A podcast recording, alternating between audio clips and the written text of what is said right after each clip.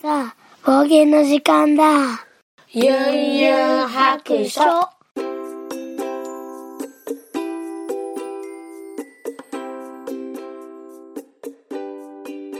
聞いてみそらしユンユン白書始めたいと思います、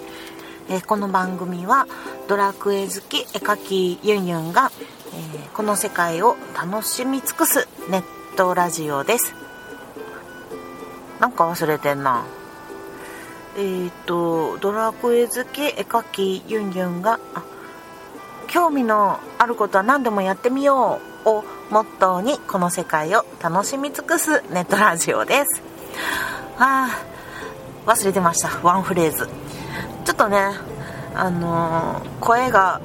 おかしいかもしれないですけど若干寝起きです。まあって言っても今、えーと夜の7時半ぐらいなんですけどまあ今日はねえー、2号くんのプチプチ運動会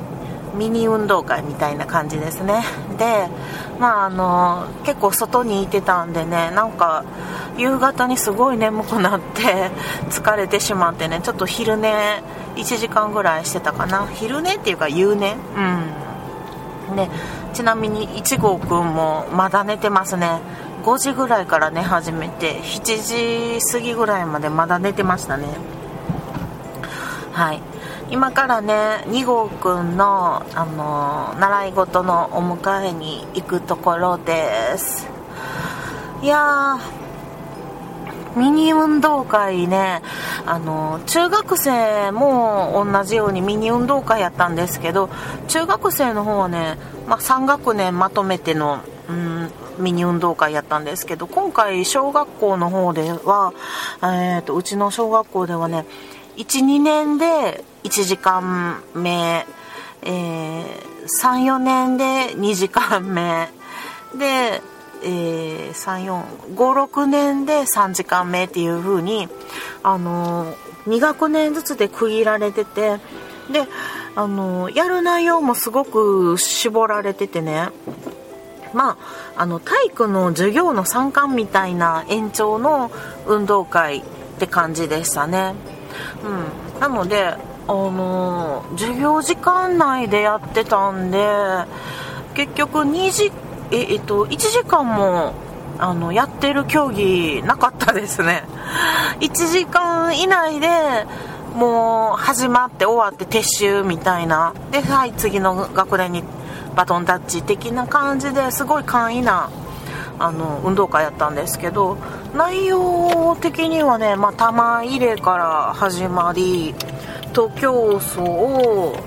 あとこれねよく考えてるなって思ったのが縄跳び。縄跳びの演技みたいなものがありましたね。まあ縄跳びだったらねこうお互いの距離保ってやる運動なのであすごい縄跳びの競技っていいなって思いました。うん。ね、そのためになんか縄跳びの練習もすごいしてたみたいでなんか何級4級の技3級の技とかって2級の技とかいろんな技をね挑戦してたみたいでなんかすごい縄跳びがね上手になってましたね。はい。それがもうその3つだけかな競技は。ですごい良かったんがあの運動会のによくあるこうテントあのなんていうんかな先生たちの本部みたいなところとかそういうのも一切なしでで朝礼台とかももう取っ払われてでまあ保護者のパイプ椅子はねあの間隔空けて並べてくれてるんですよ運動場の周りにね。で子供たちの椅子はなしです。うん。もうずっと出っ放しだからあの戻って休憩する時間なないって感じですね。で隅っこの方に水筒が置いてあって競技と競技の間は水分取ってくださいって言わはるんですよ。でもう一つ良かったんが挨拶類一切なしです。うん。まあ、多少今から始めますみたいなのも、まあ、ほぼなしで子供たちの中から2人出てきてこう保護者に向かってあの今日はお忙しい中お越しいただきありがとうございます。一生懸命頑張りますみたいなことを宣言してじゃあ何て言うかな最初にこうあの生徒たちバーって並んであの準備体操とかそんなのもないんですよ。もう全部だから校長先生の挨拶とか PTA 会長の挨拶とかもうとにかく全部挨拶なしです。もういきなり玉入れの体勢から始まるんですよ。ほんでもうあのすごい目の前で見れるしあの2学年分しか生徒の人数もいないし保護者も1家庭につき1人しか参加あのできないようになってるので保護者の席もすごく何て言うかなもうスカスカでもうよく見えるしこうめっちゃいいなっていう 朝の早うからね並んで席取りしてシート引いてお弁当は作らんなんしとかねもうそういうこと一切抜きでとにかく子供たちが一生懸命走ってるのとか楽しそうに縄跳びしてるのとか、まあ、そういうののいいとこだけ見るみたいなねうん、感じでなかなか良かったですただこれね、うん、思い出に残るかっていうと運動会の思い出とはなかなか難しいんちゃうかなと思ったりしますね。うん。なんかもうちょっと、こうやっぱりね、こうゴールテープがあって、もちろんゴールテープとかももうなしですよ。コーンが置いてあってスターもう本当に 50m 走みたいな感じですよね授業で走るようなねで順番にでピストルとかもなしでもう先生が口で「用意ドン!」っていう感じですね笛とかでやってました。だからライン引いたりとかももう 50m 走のラインだけになってたりとかね。他のこう競技のためのラインとかも一切なくそんな感じでしたね。だから踊りとかダンスとかの練習も一切なしですよね。コロナのためで。あとうーんそうね。ちょっと音楽ぐらいは欲しかったなとは思ったりしますね。タンタカタカタンタンタカタカなそういうのとかも何にもないので、うん、保護者たちのおしゃべりの声みたいなのが BGM でしたね。まあちょっと寂しい気もしますし、なんか運動会らしさで言うと、まあもう体育の授業の延長っていう感じの競技だと思う。だからなんか運動会とはつけてなかったですね、な名前的には。うん。なんか体育参観的な感じの名前になってました。まあそれでもね、あの、すっごく気楽に見れたし、こう、携帯で軽くこう、競技してる最中の動画とかも撮れたし、うん、なんか何し何しろなんか人数少ないんで、自分の子がすごく見つけやすいっていうの、いう利点もありましたね。まあ、毎毎年ずっとこの先ずっとこれでいきますって言われたらうーんまあ私個人的には嬉しいんやけどもこの子供にとってはやっぱりちょっと運動会っていう感じはしないのかなとね思ったりしますね。うん、来年からどうなるかなうんって思ったりもしています。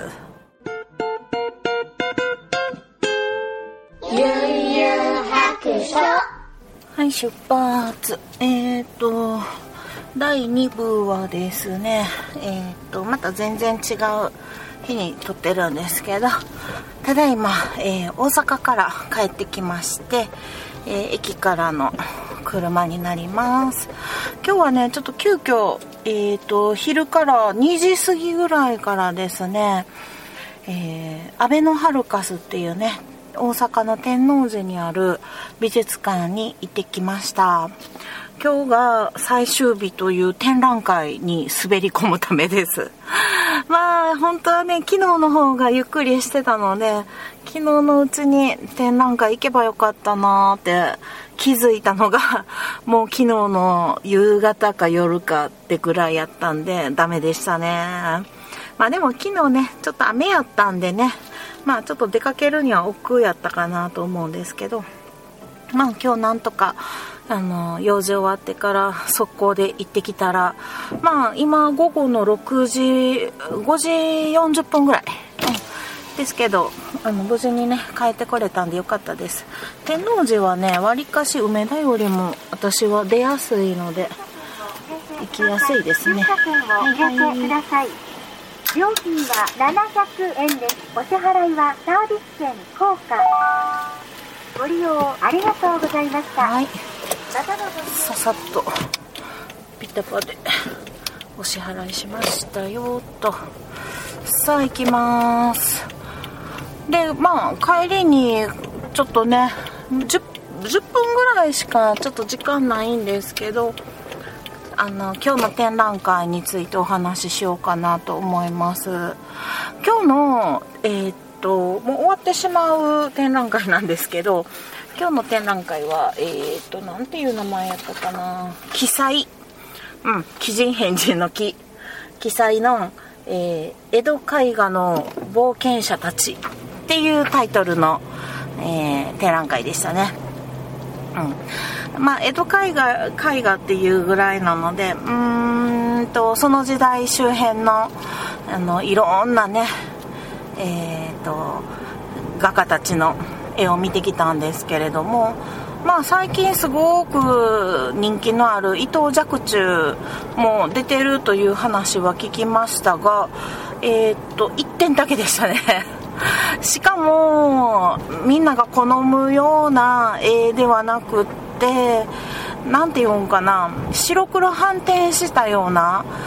自分の絵を木で彫った板に紙を乗っけて上から白黒反転させるために、まあ、墨で塗るみたいな方法ですね。で描かれた横長の巻物みたいな絵なんですけど、まあ、それが1点だけでしたね。で入ってすぐ一番にあったのが葛飾北斎。まあさすがですね。うん、北斎、えー2点あったんですけど何かお祭りのなんかの櫓の天井絵みたいなやつであのまあ有名なんですけどあの渦？えっ、と渦？渦って言ったら分からへんな。えっと波の渦みたいな絵ですね。そそれともう一点同じように四角い正方形の絵で、うんと竜が渦巻いてる絵ですね。この2点が、まあ、一番最初に飾ってあったんですけどわあさすさすがですね、まあ、今回メインの絵じゃないでしょうかこれが。うん。でこの絵は私も過去に見たことがあると思うんですよね。なんか初めて見た感じじゃなくってあなんか前にも見たなこれと思ったんやけどでもやっぱりすごかったですね。なんかの展覧会で見たんやと思うんですけどうん、まあ、北斎展とかでもあったんかな。何回も行ってるんでね。うん。でもなんか波の描写が何て言うんかな。区切られてないっていうんですかね。一つの波を描いて一個一個区切るんじゃなくって一つの波から二つ目の波三つ目の波っていう風にこうつながりがあるように書かれてるんですよね。正方形の中の中にね、うん、それがなんかすごい何て言うのかな一体感を生むというかね。一個一個こうあの一つの線であの完全に区切ってしまうことなくあの波が続いていく感じ、うん、の表現があって、うん、ななんかじーっと見てたら宇宙みたいな感じもしましたね。うん、なんかお波目波って言って男の波目波女の波みたいなのが表現されてるっていう風にまあ、解説でありましたね。まあ、今回のナレーションが声優さんやったんですけどなんていう声優さんかな。こうなんかね私あんまり知らない声優さん知らないですけど音声ガイドが、えー、と花江夏樹さんで古美術商に扮した花江さんが絵の技法や見どころの解説、えー絵師の人生ストーリーを分かりやすくご紹介します。ということだそうです。花江夏樹さん男性の方ですね。あのすごく聞きやすくてよかったんですけど古美術商に扮してってことはなんかそういうアニメとかの声優されてるんかなと思うんですけど私がねあの思い浮かぶんはえっ、ー、と何やったっけあれ。えっ、と。あー名前が出てこへん。なんか昔の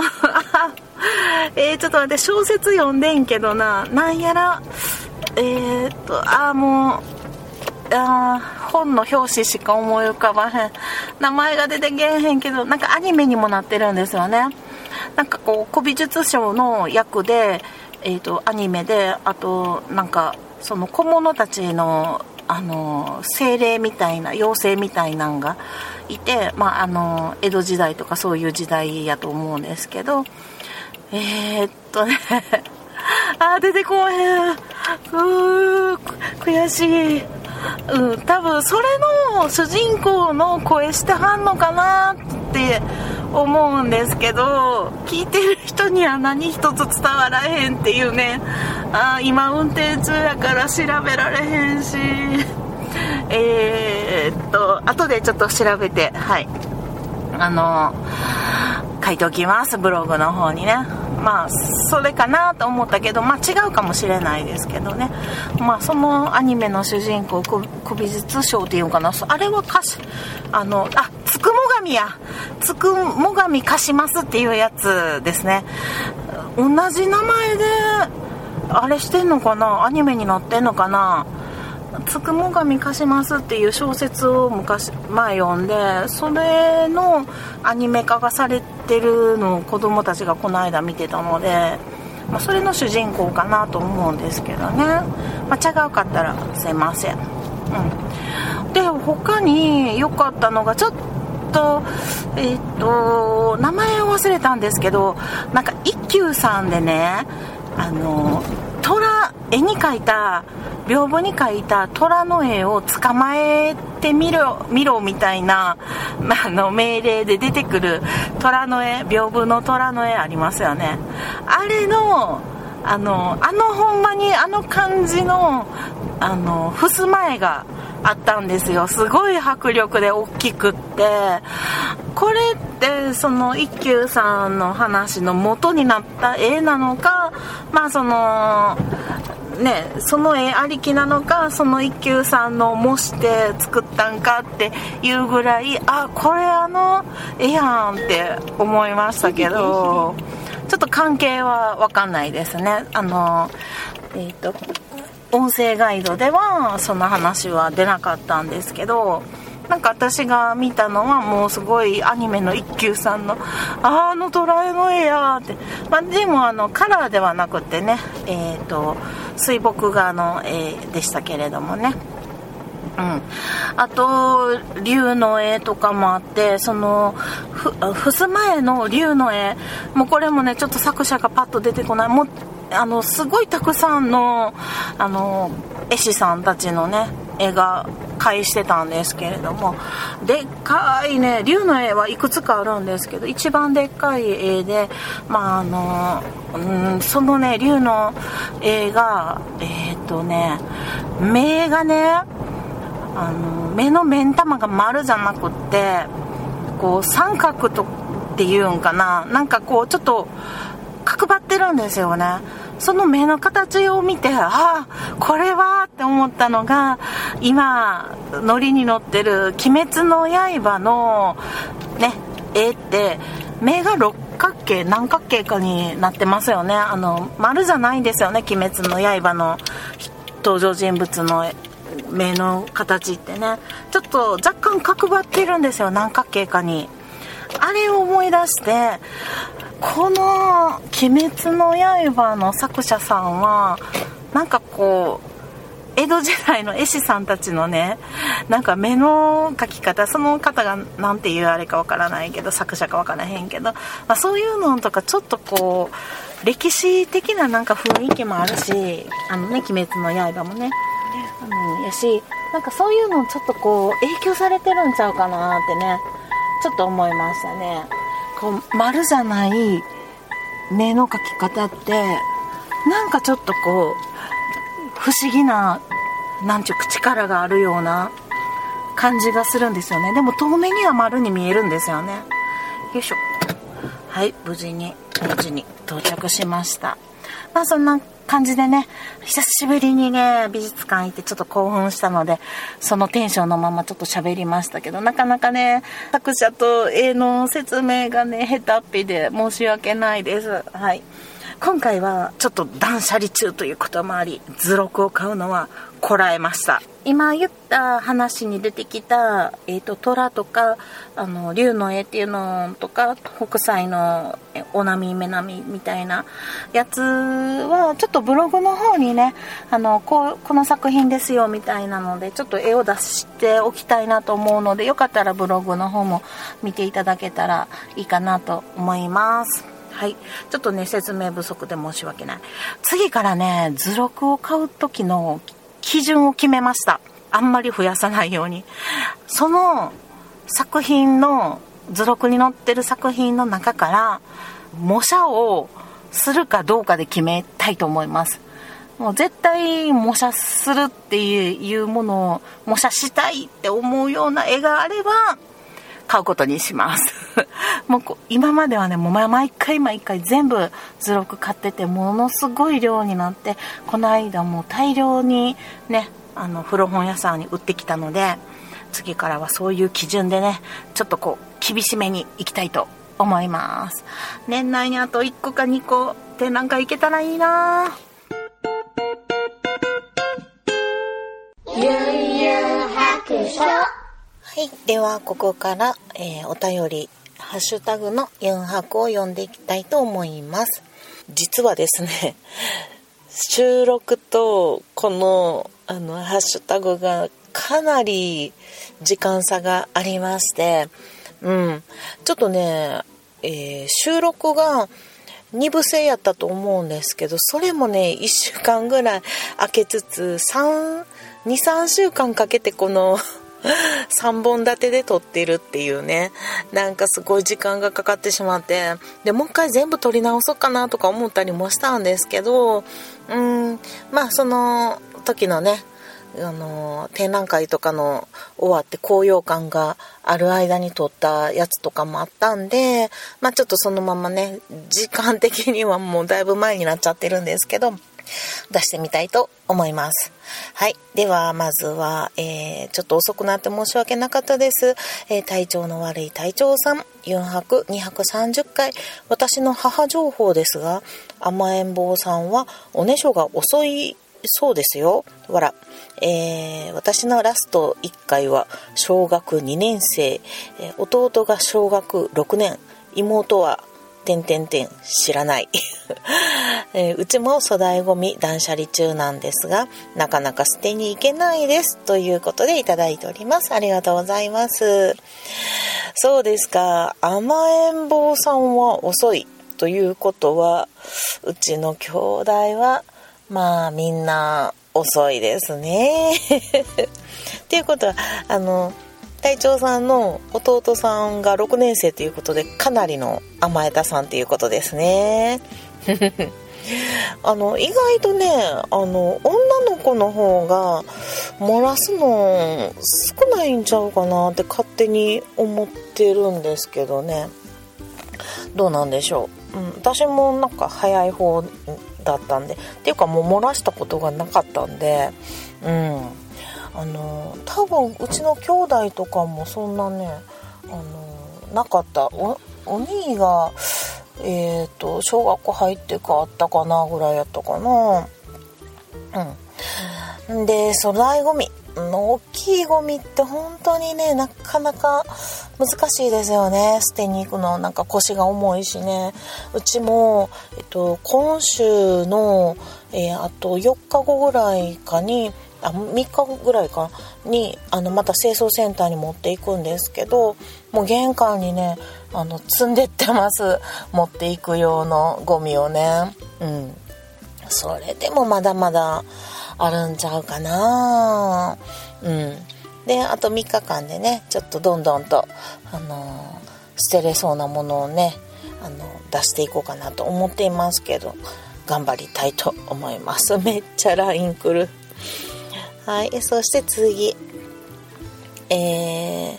あやほさん、プロリスナーさんからいただきました。えー、っと、聞いたポッドキャストの一覧の中に、うんと、4泊入れてもらっております。えっ、と、ママにノートの表紙にリザードンとか書いてもらってました。わらっといただいております。ありがとうございます。はい。あの、あやほさんね、あの、前に、えっ、と、しげももの、ポッドキャストのしげもも、えー、兄さんとおっさんの、えっ、と、何やったっけ、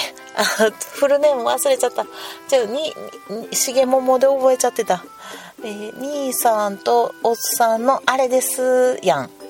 ていう番組の、えっ、ー、と、収録飲み会。飲み会収録？飲み会、収録してると思ってない飲み会で、あの、お会いして、はい、あの、ガッバガバ飲んではってね、あの、すごい、すごかったですね。はい。ありがとうございます。もうめっちゃ LINE 来るやん。どういうことな はい。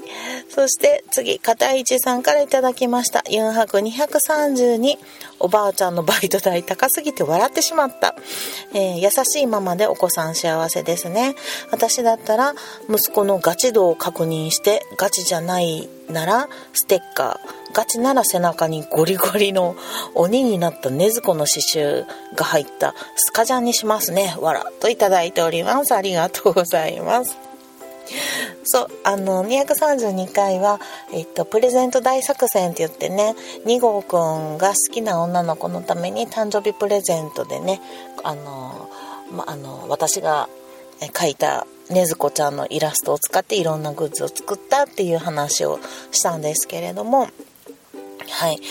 えー、その後の話をね、今日ちょこっとしたと思いますけど、えー、さらに、えっ、ー、と、その後、その後のその後って話したかな？もしかして話してないかもしれないんですけど、えっと、お返事をいただきまして 相手の女の子からね、あの、中学生になったら、まあ、付き合おうねっていう話になっているそうです。はい。もう毎日学校ウキウキで行ってますね。はい。えー、ガチ度を確認してガチじゃないならステッカースガチならっていう鬼になった方の禰豆子をね。刺繍が入った。スキャスカジャンってもうすごいですよね。スカジャンすげえな刺繍、うん、かっこいいけどね。もうでもスカジャン着る4年生もちょっとまあまあかっこいいですけどはいありがとうございますそしてアポロさん、11月2日に拝聴した番組リスト、4泊の冒険232日目回入れていただいております。いつもありがとうございます。はい。そして次、シグナルイエローさんからいただきました。え本日の家事のお供、4泊、冒険232日目、ママの本気会。えー、絵が描けるといろいろ描いてもらいたくなります。自分の、自分も嫁に描いてもらったこれがアイコンっていうことで、え、ー、と、画像もつけていただいておりますけれども、え、ー、と、これはね、ドラクエ10の、えドラゴンクエスト10のプクリポの、あの、多分マイキャラなんでしょうね。あの、泣いてますね。永遠ってね。ちょっと、あの、可愛いけど切ない顔の、はい、画像ですけど。お嫁さん、絵が上手ですね。うんうん。もう、あの、私も、なんて言うんですか。息子のためやったら 本気出さんなんみたいな、割とガチで頑張ります。もう、でもね、その後、その、あの、相手のお母さんも知り合いな、あの、お友達なんで、あのママ同士でランチした時にねあのマジで書きすぎやろみたいなちょっと言われてましたけど 面白かったです。はい。いいですね。あのうち最近なんか机にずっとなんか落書き帳が出してあるので私もたまに落書きしたりで子供も落書きしたりしてでたまに一緒に3人でねなんかこう何て言うんですか、えーと、お題を出して「ドラえもん書いてみて」とかうんと「ドラゴンボール書いてみて」とかうん昨日はあドキンちゃん書いてみてとかアンパンマンはとかねショッパーマンはとかいうのでこう見ずにそあの覚えてるだけで書くっていうやつとかしてねあの3人で遊んでました。でも2号くんがねちょっとね絵が苦手意識があるのでねあんまりこう参加してこないんですけど まあ主に1号くんと私があのやってるのを、えーと、書き終わったやつのを、えーと、2号くんがちょっと真似して書くみたいなことはやってますけどね。はい、ありがとうございました。そして、あやほさんプロリスナーさん、11月3日、今日聞いたポッドキャストということで、えっ、ー、と、4泊多趣味なのは良いことですね。尊敬します。とコメントいただいております。ありがとうございます。もうね、多趣味なんだけども、一個一個がちょっと浅いんちゃうかなっていう 気もしてるんですよね。うん、ですけど一応自分が趣味だって言えるものは結構続いてるんですよね。うん、それがなんかまあまあいいことかなと思ってます。昔はね読書とか映画鑑賞とかあと書道、うん、創作書道をやってた時期があってもう創作書道はねだんだんなんかこう趣味っていうよりもあのお仕事になってきたんですよ。うん、なのでなんかこういろんな会社さんのロゴを書いたりあの商品のこうロゴに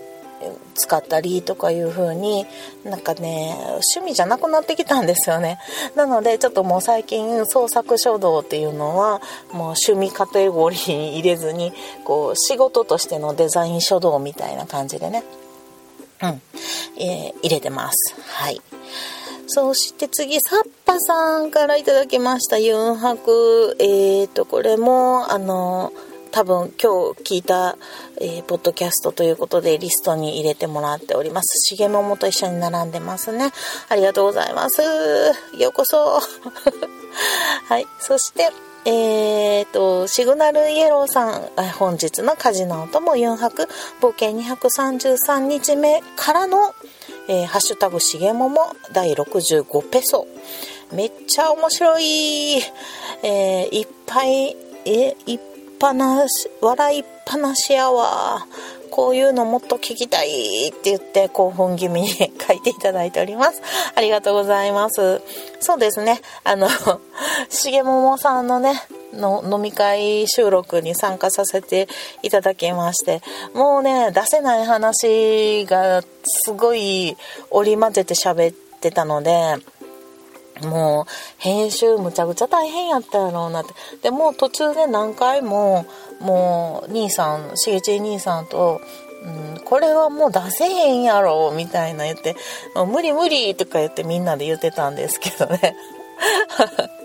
うん。あの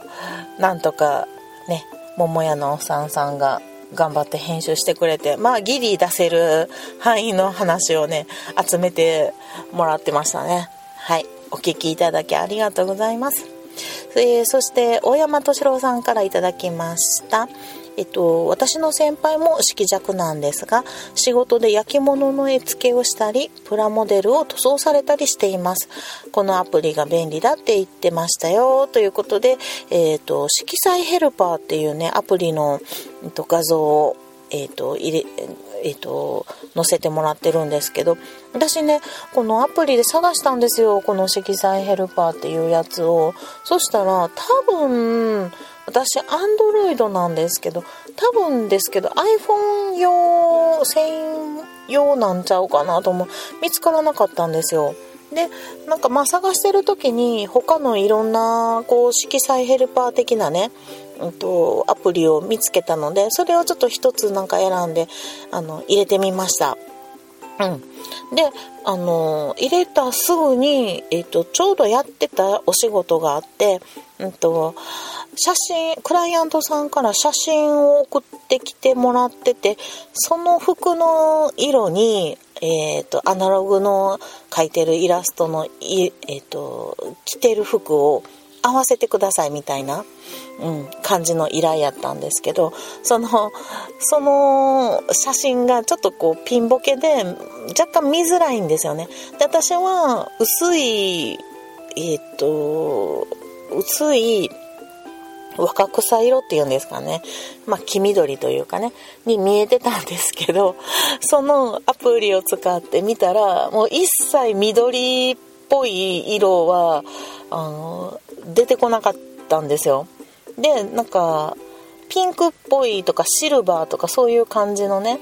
あの色が出されてておかしいなと思って緑に塗ろうと思っててんけどなと思ってでも念のためにあの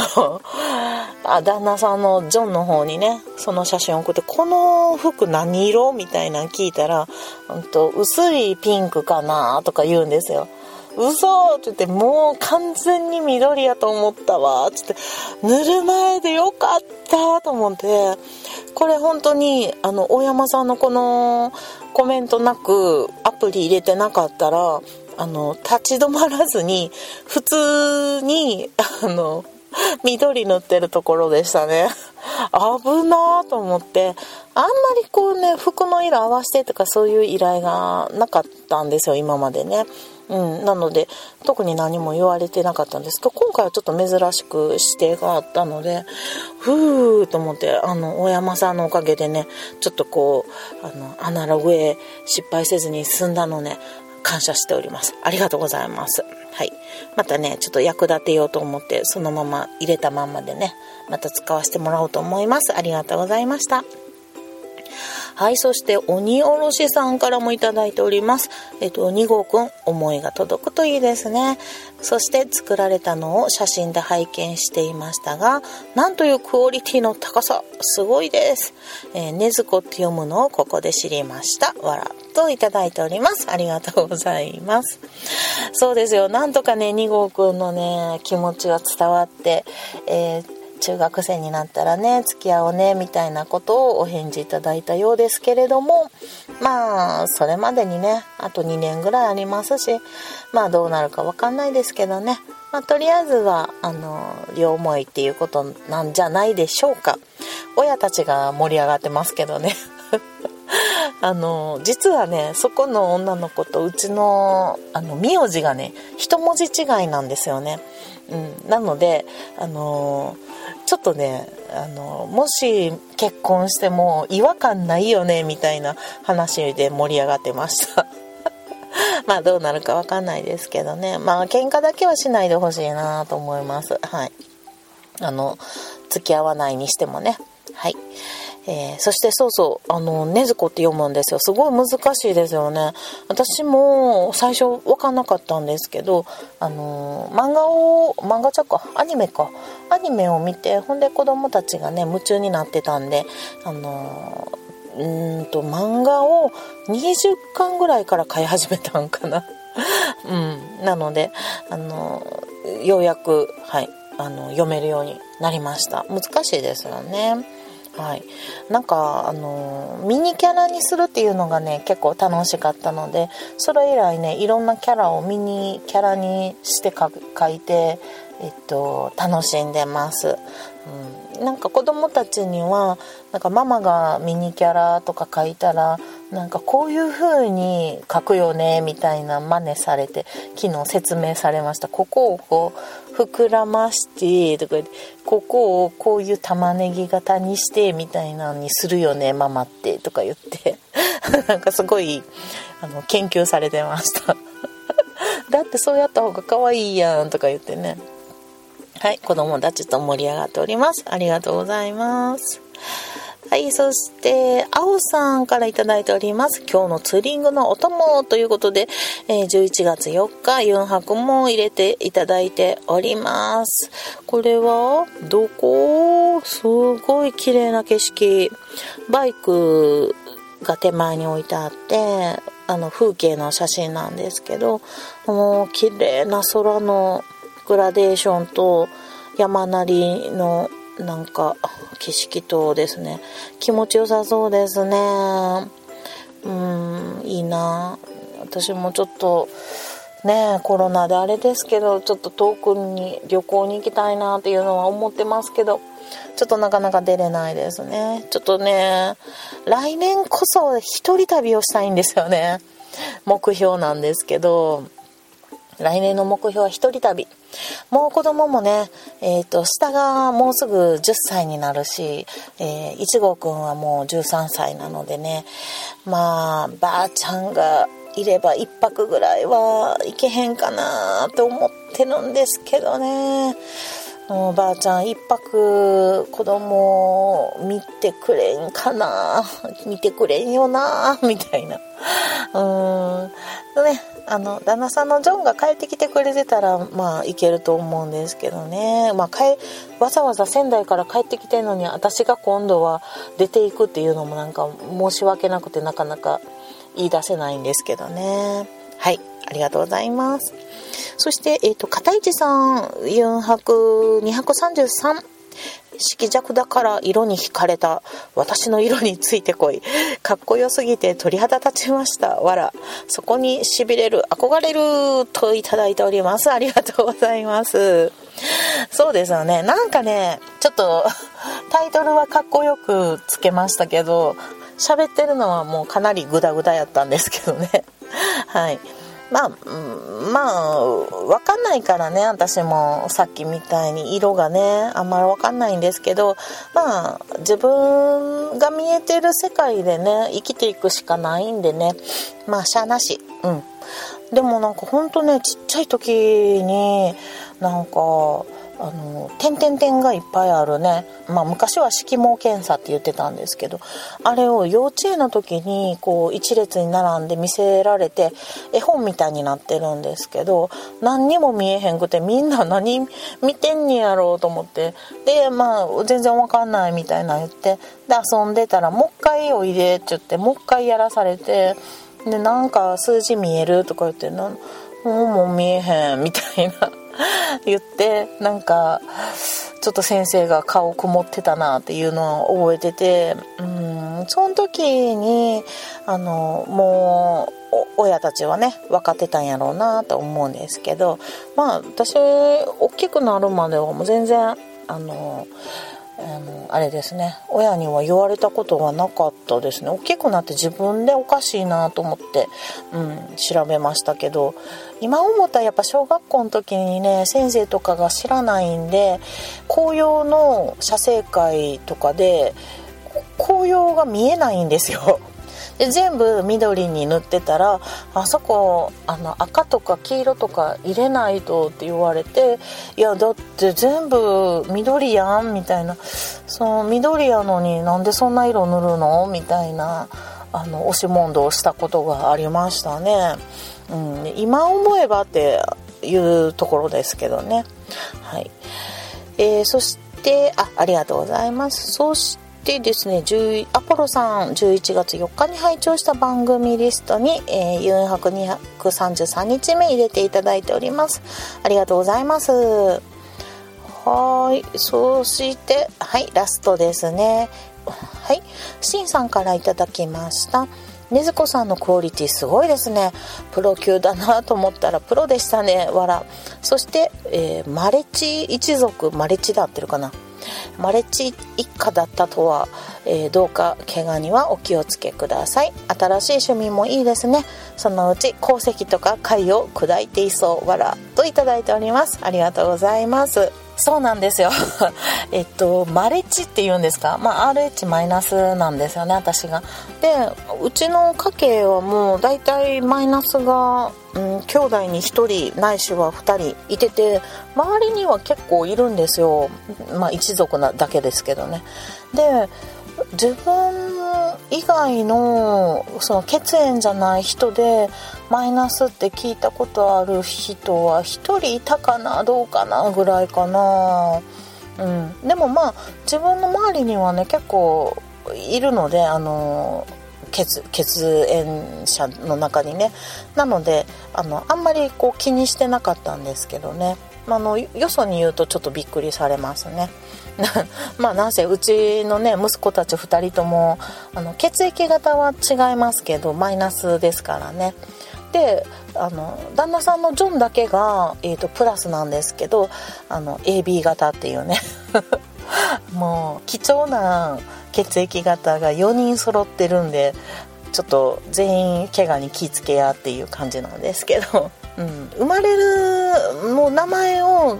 生まれて名前を付ける前に、えっと、もう血液カードっていうのを渡されるんですよ。なのであのユンユンベビーみたいな感じでね名前が書いてあってほんであのこの子は A 型の RH マイナスですって言ってもうこのカードを持たせて怪我をしないようにって言うて育ててくださいって言い聞かせて育ててくださいって言われますね。産婦人科でね。でそれがまあうちの子は2人分あるかな。で私もちっちゃい時はもうそんなカードじゃなかったんですけどなんかね紙のカードでね3つ丸が書いてあってでそこになんか自分の多分血をこうちょんちょんちょんって置いてなんかこう、うん、なんか生の血を 乾かしたやつみたいなカードがあってでそれを持たされるんですよ。うん、持ってなかったけどね家に置いてたけどで何かあったら、まあ、それを出してあのマイナスですよっていうねあの証明をしないといけない。で二十歳になった時にはなんかね献血してくださいっていう連絡がなんかやたら来るんですよ通知みたいなんが。最近もそんなんやってないみたいなんですけどなんか一時はねもうあのよく来てましたね献血してくださいマイナスの血が足りないですみたいな感じのことはよく言われてました。ただね私最近ねここ何年か貧血症になってしまってうんちょっとね献血ができないんですよね。なのでもう結構かなり長い間献血いけてないなと思ってます。そしてね新しい趣味、まあ、絵の具作りなんですけど あの鉱石とか貝とかね本当にやりそうで怖い。よ なんかすり鉢とかでね粉状にしてそうな気がしますね。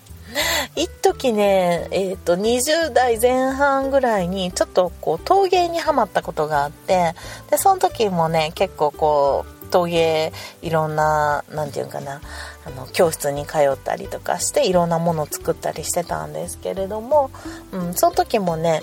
えっと、自分で庭にあの窯を作ってでそこでこうあの焼きたいなと思って焼き物をうん。上り窯みたいなね。とかあのその時もその釉薬を作るのにこう山に入ってね なんか石砕いたりとかそあのその釉薬を作るっていうところからやりたいなって思ってしまったんですよ。でそこで踏みとどまりました。あやばいと思ってこれ以上この陶芸の世界にはまると本格的に生活を蝕んでしまうと思って会社とかに行って仕事するのが嫌になってしまいそうやしなんか深みにはまりそうやと思ってあの沼の縁でね踏みとどまったことがありますね。当時の陶芸の先生はなんかこう作風がちょっと自分と合わなかったんですよ。私結構こう素朴な感じの作品が好きなんですけど先生はなんかもう何て言うかな既製品みたいなピシーって面で面で作りたいタイプだったんですよ。私はすごい柔らかい曲線のものを作りたいタイプやったんでこう先生とね相入れられへんくって入れられへんくてもいいんやけどもなんかその先生の指導がなんかこう自分なんか綺麗にしようとさせるんですよね。それが私があまり受け入れられなくっていや私はもっとボコボコさしたいねんけどなみたいなねのがあって結局その陶芸教室はやめてしまったんですけど、うん、今でもねちょっとこう老後に陶芸でこう釉薬いろんな釉薬作ってなんかこういうあの自分だけの色とか作りたいなとかねそういうことはちょっとだけ思ってるんですけどあの前の朝ドラのねえっ、ー、とあれ何やったっけな、ま、前スカーレット？うん、あれ陶芸のお話やったんですけどあの大変さを見てちょっとやめとこっかなと思ってます。これ大変すぎるやつやと思って。うん、思ってます。まあでもちょっとまた陶芸教室行ってみたいなという気はしてますけどね。まあそんなん言ってたらまた趣味増えていくしなはい。まあちょっと本業のね、あの方にちょっと力をしばらく入れようかなと思ってます。なんせ今繁忙期なんでね。うん。12月に入ったらちょっと落ち着くんですけど11月めっちゃ忙しいんで今忙しい中頑張っております。はいということで皆さんたくさんねあのハッシュタグ書いていただいて読むのが遅くなって申し訳なかったです。はい。えっと、ユンユン白書では、ハッシュタグユン白、えっと、ハッシュタグに、えー、ユンはひらがな、白は白という漢字で、えー、ツイッターの方に書いていただけますと、こういう風に番組内で読ませていただきますので、ぜひ、あの、気軽に書いてください。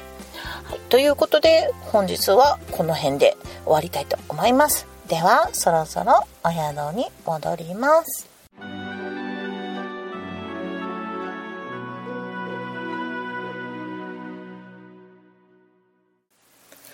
この番組ではお便りを募集しております。ツイッターのハッシュタグで、ユンハク。4はひらがな。白は漢字の白で投稿してください。DM でも結構です。ユンユン白書のブログの方にツイッターのアカウントやメールアドレスなど書いております。ユンユン白書で検索してみてください。